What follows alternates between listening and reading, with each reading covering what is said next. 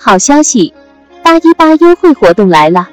即日起至八月十九日，在喜马拉雅搜索刘维明，点击喜米团进入即可领取优惠券，加入刘维明的财富营。此次活动后，财富营价格将进行调整，大家抓紧行动。大家下午好啊！二零二一年八月十二日十五点十九分啊，今天的国内市场的股市方面，这个指数呢大多数下跌啊，尤其是像呃上证五零啊这些大盘股以及创业板啊跌幅大一些，而中证五百呢是整个指数里面的唯一上涨的一个啊。那么也就是说呢，中小盘啊在。近阶段的表现仍然是比较坚挺的，呃，而大盘的继续是比较疲软啊，在前边反弹以后，今天再度回软啊，所以说呢，这个所谓的这个风格在平衡啊，现在还无迹可寻啊，不能说我们看一两天的一些波动呢，就是说整个趋势又回到一个这个风格在平衡的一个状态啊，以前的这个一些大盘的价值又会重新回来啊，这个现在看起来是比较渺茫的一件事情啊。而今天公布的这个七月份的金融数据呢，也进一步的去对前面的经济数据啊进行了验证。那么，社会融资、信贷以及 M2 呢，都是大幅不如预期啊。其中这个社会融资规模呀，是一点零六万亿，这个上个月是一点七万亿啊，这个相差还是相当大的，应该说是下跌了百分之四十多啊，这个数字很大。那么同时呢，这个。信贷呢是一点零八万亿啊，这个市场普遍预期呢应该是在一点二万亿左右啊，呃，那么这个是也是落后于这个市场预期，同时啊，这个 M 二呢是八点三，而市场普遍预期应该是八点七左右，八点七、八点八啊，八点六，大概就是这个水平啊，所以说呢，整个的数字都是全面不如预期，那么。其实这个数字的变差呢，并不是特别的让人惊讶啊，因为在前面啊，呃，一系列的这个经济数据已经这个显示出来，整个的这个经济增速实际上在下滑的，同时经济在面临着比较大的压力啊，在上半年一直到七月份，整个的数据在公布过程中，我们这个逻辑啊，其实我们要连贯起来就非常清晰啊。在之前的这个经济公布的呃数据公布的时候呢，我们一直注意到一个现象，就是生产端是非常强劲的，但是需求端这个是一般的啊，也就是供给端非常好，而这个呃需求端也非非常的不能说非常的不好，但是至少没有那么好。呃，由于供给端呢是相差非常大，而且呢差距越来越大啊。那么到最后呢，需要这个呃需求端发力的时候呢，也就是供给端的这个增速变缓，而需求端需要在发力的时候呢，并没有出现啊。需求端呢仍然是非常疲软，并且和供给端同步在回落，这个就是一个比较大的问题。再加上我们的这个投资消费啊，这工业生产呃数据走低，以及 PMI 走低啊，现在的金融数据走低呢，也是在情理之中的啊，并不让人意外。那么这个逻辑。整个下来跟踪下来呢，其实就是一个在政策啊这个扶持力度开始变变弱啊，政策撤出以后，整个经济啊它还是需要在结构方面下大力气才能够去改变当前的状态啊，尤其从需求端，需求端呢从终端需求，比如说居民消费这一块儿，它需要解决的是一个收入问题啊和一个保障问题啊，那么从这个。中小企业方面呢，需要解决的是一个成本过高问题。那么现在这些问题其实都没有解决啊。这些问题的解决呢，呃，恐怕不能够用这个呃短期的一些货币政策来去刺激来去解决，必须通过一些结构调整才可以实现啊。所以说这是一个长期任务。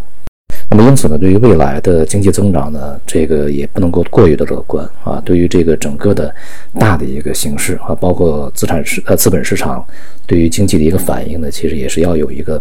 相对比较长远的预期才可以啊。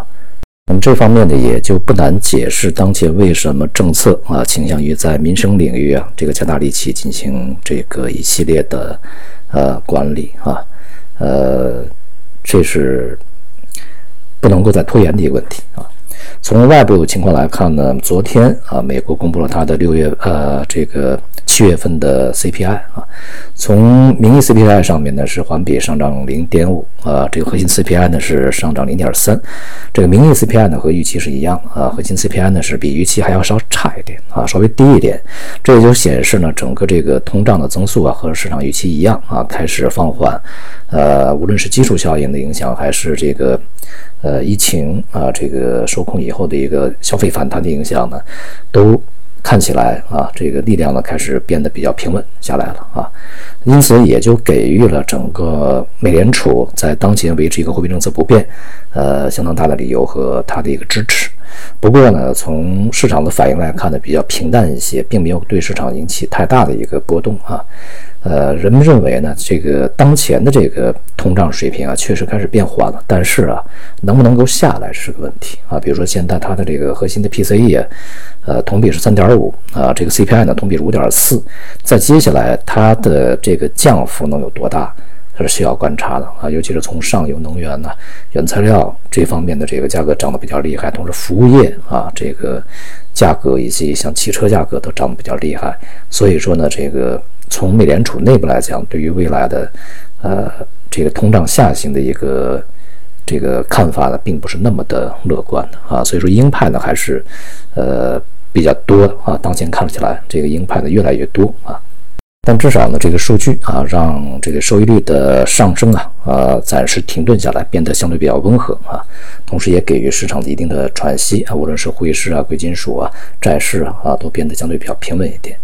而今天大宗商品呢是呃大多数啊，尤其是工业品呢是这个走低的，尤其是从钢铁、煤炭这个层面，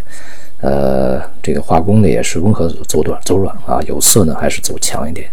那么当前这个市场啊，从整个的呃大的结构上面并没有特别大的变化，尤其是在股票市场里面啊。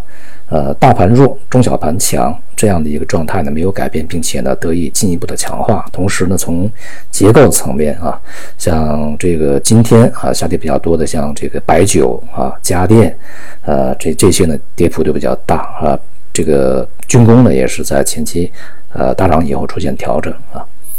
而大金融啊，银行、地产、保险、证券啊，都是走低的。这个旅游呢，也是下跌的比较多啊。前面的反弹比较多，下跌也比较多。这都意味着整个市场对于未来的这个疫情影响以及经济的这个成长呢，不是说特别乐观啊。呃，那么同时在这个上涨的板块里边呢，像这个汽车、钢铁啊，呃，化工、煤炭。呃，这些还包括通信设备啊，这些啊，这个涨幅是比较好。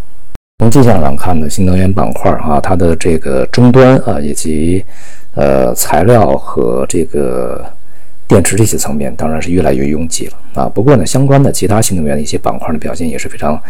呃，有韧性啊，我们在前期跟踪一些板块呢，在这段时间啊，虽然说它在日间啊这个一段时间里面波动啊不是那么显眼，但是拉长看啊，它会比一些短期波动比较剧烈的一些板块，它的上涨还要稳定啊，并且这个呃盈利状况还要好一些啊，这就是整个新能源板块呢，它内部需要。进行一个调整啊，而从另外一个层面呢，国家对于当前啊工业品价格持续居高不下，呃，尤其是从这个呃最前端啊这个角度上的这个呃关注啊越来越高啊，那么因此也在前面提出了这个先立后破啊，不立就先破，这个是不太好的一种办法啊，所以说还还是要有保有压，因此呢，从这个。一些能源啊，这个原材料这方面呢，也有一定的这个表现啊。在未来呢，这些板块预计可能会有一些这个不错的一些呃机会啊，也是值得去关注的。总体来讲呢，对于股市而言，大格局没有改啊，机会仍然是在结构里面啊，选好一些板块，这个呃耐心的啊去等待它的成长。这个而且现在呢。公募基金啊，这个越来越进来给抬轿子啊。目前的这个有些行业板块仍然是会处在一个上升过程中，呃，但是需要注意的是，这个一旦是整个的市场相对来讲比较明显的涌入某一些板块以后，基本上也就对于它的行情的这个尾声的到来啊，就越来越近了啊。这个相信在不远的未来啊，一些新的抱团板块又会出现比较大的一些调整啊，这是呃。避免不了的事情啊，所以说提前要有一个预案。好，今天就到这里，谢谢大家。